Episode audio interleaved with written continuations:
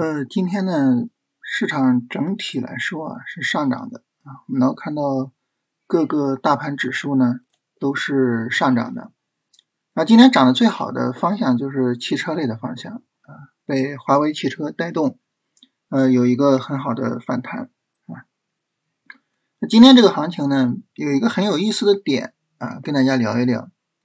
就我们看国证两千这个走势啊，这个走势呢，它等于在低位啊，有一个很长时间的横盘啊，像这种横盘是吧？就也有点类似啊，就跟这种横盘是类似的，就有这种横盘。这种横盘呢，我们很多时候就会有一个疑惑，就这个横盘，我给它算上涨呢，还是给它算下跌呢？对吧？你看这两个横盘是一样的，对不对？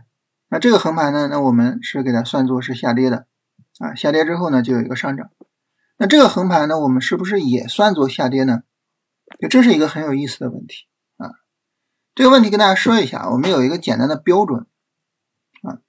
就如果说呢，你发现在横盘的时候啊，这个 MACD 啊，它的这个线啊，它是由零轴上方往下走，好，这个横盘就是个下跌。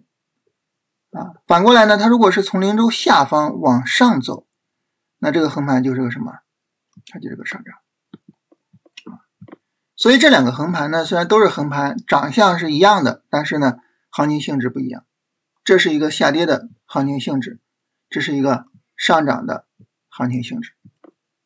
那大家说你这么费心思是吧？定义这个东西它有啥用呢？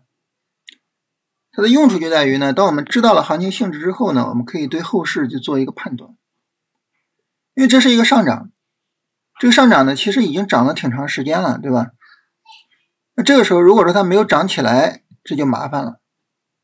麻烦在哪儿呢？就下跌，一个上涨涨了挺长时间没涨起来，那它后边可能就接着往下走。啊，所以呢，大盘啊。明天其实特别的需要一个什么呢？需要一个向上的加速。我说的再直白一点，就我们需要一个放量的大阳线。这里面呢有两个要求啊，第一个要求是放量啊，我们能够看到，就像这两天上涨是放量的，是吧？但是后面所有的这些阳线的上涨，首先成交量再也没有超过当时的成交量，再一个呢？这个成交量整体在往下走，啊，所以这是一个什么？这是一个就是高级别调整的一个呃走势的特征。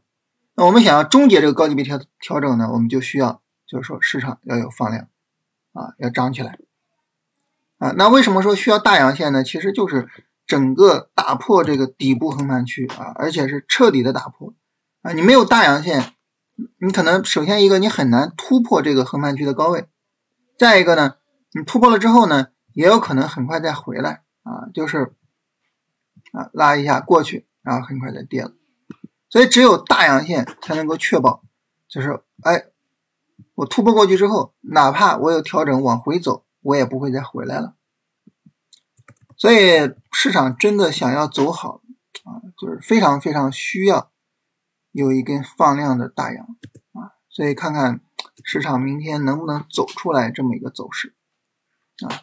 这是我们说从大盘上啊，从板块上呢，我们前面聊的这个加速机啊，呃，那个光刻机啊，今天呢，呃，是一个调整啊，这个调整呢，它还没有跌破一九五零这个位置啊，还可以挽救，看看后面能不能稳定住。目前来说呢，就是说这个医药是维持了强势啊，这个非常好，就是市场呢。有了相对来说比较明确的延续性的板块，这是非常好的一个点啊。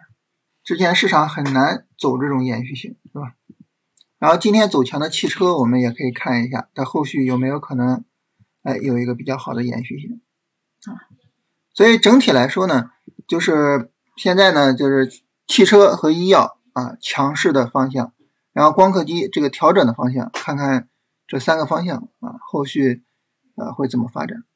整体来说啊，就是明天需要一个大阳线往上拉，然后一举改变啊，调整格局，否则的话呢，行情可能会有一点小麻烦啊。